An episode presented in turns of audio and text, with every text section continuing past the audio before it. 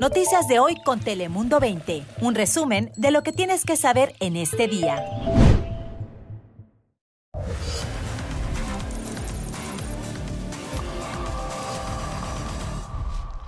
Hola, ¿qué tal? ¿Cómo estás? Feliz inicio de semana. Te saluda Fabián Voces. Bienvenidos aquí a tu casa, a Dale Play. Ya sabes que aquí te contamos las noticias más relevantes de las últimas 24 horas que necesitas saber. Así que, como siempre, como cada día, comenzamos con nuestro Top 5. Bienvenidos.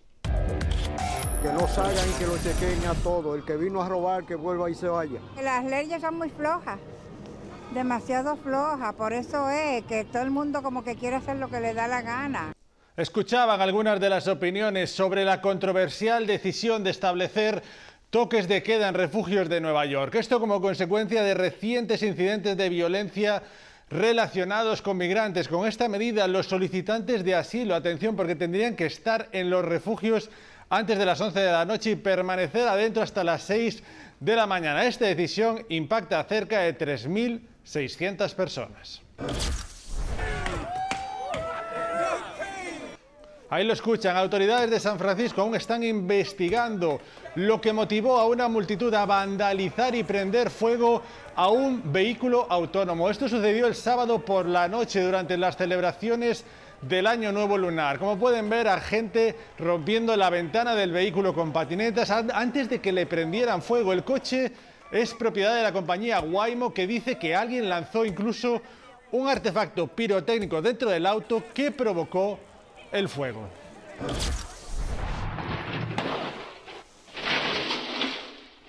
Y terribles las imágenes y los sonidos que fueron captados por una cámara de seguridad en Santa Cruz, de la costa central de California. Las autoridades investigan por qué una camioneta a toda velocidad se salió de la vía y se estrelló contra una farmacia. El choque causó considerables pérdidas económicas al negocio y los empleados dicen que es un auténtico milagro que nadie resultara herido en el violento impacto. El hombre que iba al volante fue arrestado.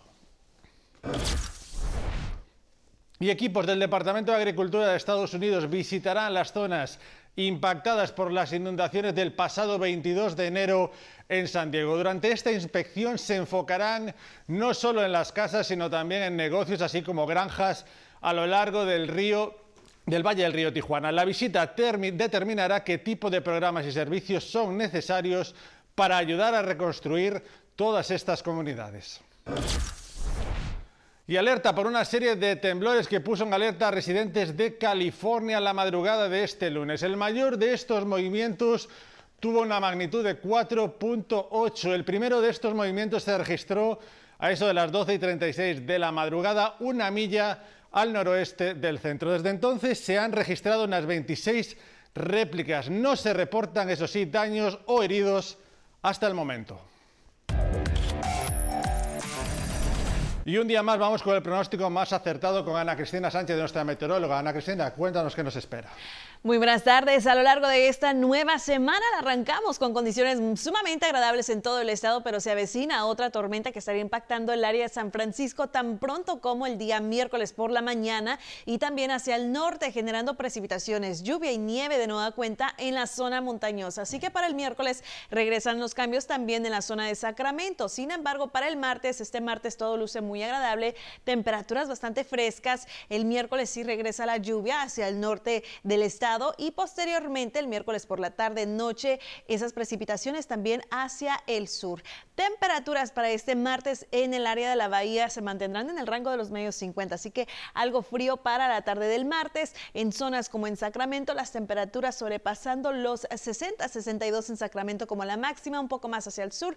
A lo largo del Valle Central, temperaturas oscilando entre 61 a 63, mientras que en Fresno la máxima será de 63, viento en calma y temperaturas que sí se mantienen un poco más frescas de lo usual. Al sur de California, en Ventura, tenemos una temperatura máxima de 61, en Los Ángeles 64, así que bastante cómodo ya que ha regresado el sol, condiciones mucho más secas para este lunes, martes. Ya al sur eh, podemos esperar en San Diego una temperatura máxima de 63, así que temperatura hacia alrededor de 5 grados por debajo del usual, sin embargo, tiempo mucho más estable para este lunes, martes, miércoles al sur de California y después regresaría la lluvia. Regreso contigo, Fabián.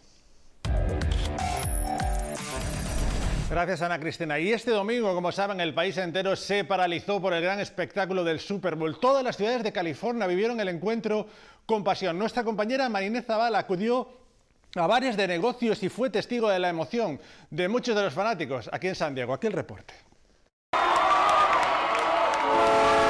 Llenos los restaurantes, como muchísima gente, pues está bien el ambiente, sí. A más de 300 millas de Las Vegas, la emoción por el Super Bowl se sentía en San Diego. Comunidades de todas las edades. Cervecita, habiendo el juego. Que llegaron para disfrutar. Hubo grupos de jóvenes y también hubo familias completas que vinieron a, ver el, el, juego, además de personas, personas mayores que se, se vinieron, sentaron y la comunidad latina también fue de las más presentes. Los latinos cada vez somos más, cada vez somos más y, veo que a, los chamacos, bueno, a los hijos de los, ya estamos un poquito mayores, este, nos, nos, nos gusta ver a los chamacos que les guste y tal vez nos guste otro deporte a nosotros, pero pues estamos ahí apoyándolos. La derrama económica fue vital para el evento, pues una encuesta de la Federación Nacional de Minoristas estima que solo en San Diego y ciudades como Chula Vista y Carlsbad se pudieron reunir más de 195 mil millones en ventas de alimentos, bebidas, ropa, decoraciones y otras compras. Un aumento que sí notaron los bares en Chula Vista. Digamos que, que ese tipo de eventos, o sea, son eventos especiales. E igual también hacer un poquito más de, de énfasis en promociones para que esos días se levante un poquito más la, la, afluencia de, de, personas. Por su parte, quienes hoy vieron el partido en San Diego dijeron seguirán disfrutando de un deporte que por lo menos con jugadores ya originarios de Tijuana en los 49ers se siente latino también. Si tiene descendencia latina, pues lo vamos a apoyar. Sería un gran logro, ¿no? Sería este, muy padre que, un día se nos invitara a tocar en un, en un time del, del, del, Super Bowl y pues son las palabras de los jefes de jefes, los Tigres del Norte, hablando sobre lo mucho que les gustaría estar presentes en un espectáculo de medio tiempo del Super Bowl y lo importante que también sería para la comunidad latina. La agrupación es súper fanática de los 49ers de San Francisco, incluso recientemente se volvieron virales tras la publicación de un meme después de que Hernán, uno de los integrantes, tomara una foto durante el campeonato de la NFC con un póster que decía Do it for the Bay. El meme pone en comparación esta foto con una de Taylor Swift con un caption que dice los Chiefs tienen a Taylor Swift, pero los 49ers tienen a los Tigres del Norte. ¿Qué te parece? Cambiamos de asunto. Los usuarios de Apple Vision Pro pueden ver sus deportes favoritos como nunca lo habían hecho antes. La NBA, las ligas mayores y la PGA de Golf lanzarán aplicaciones en el dispositivo más nuevo de Apple esta semana. Las tres ligas deportivas buscan nuevas formas de utilizar la realidad virtual. La aplicación Tour Vision de PGA tendrá su mayor prueba en el campeonato de jugadores del próximo mes. Los fanáticos del golf disfrutarán del seguimiento de cada golpe en tiempo real en 3D, algo absolutamente increíble para los amantes de los deportes. Y ahora preste atención, ya que las formas en que sostenemos los teléfonos inteligentes podrían tener un impacto negativo en la salud de las manos y los músculos de las personas. Jesús Bastida tiene los detalles y recomendaciones de los expertos.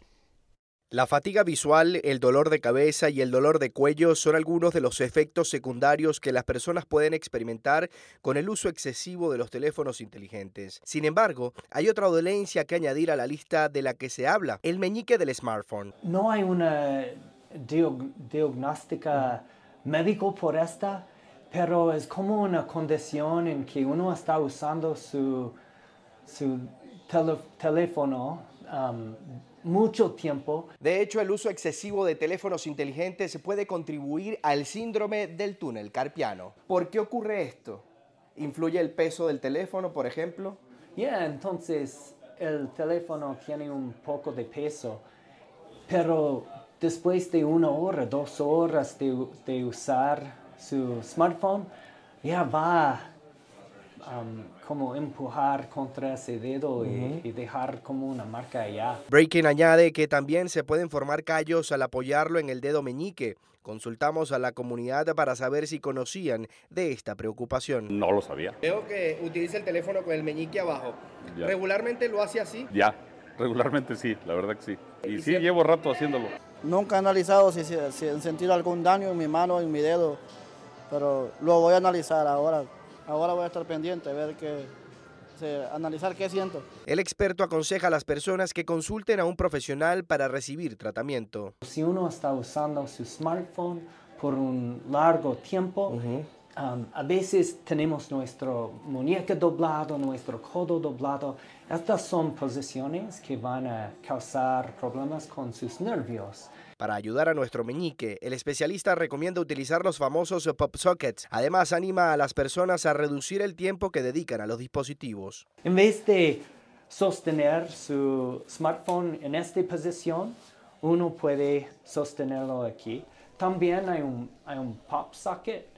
Eso también va a ayudar a uno que no causa problemas. Y hoy acabamos hablando de Disneyland, ya que un quinto parque temático estaría en pláticas próximamente. Esto a pesar de haber registrado menores ingresos y mayores costos por la inflación. La empresa espera inyectar millones de dólares en sus parques en todo el mundo, especialmente en Florida, donde todo indica la empresa buscará construir este nuevo parque. Eso siempre y cuando se llegue a un acuerdo controversial de desarrollo. De ser así, Bob Iger, CEO de Disneyland, dijo la apertura llegaría en el 2025. Nosotros estamos afortunados aquí en California de tener también ese parque Disney donde disfrutar. Nosotros acabamos por aquí, dale play. Como siempre te decimos, no te olvides de seguirnos también en formato podcast y todos estamos disponibles en todas estas plataformas de audio. Hasta la próxima, cuídense, hasta mañana.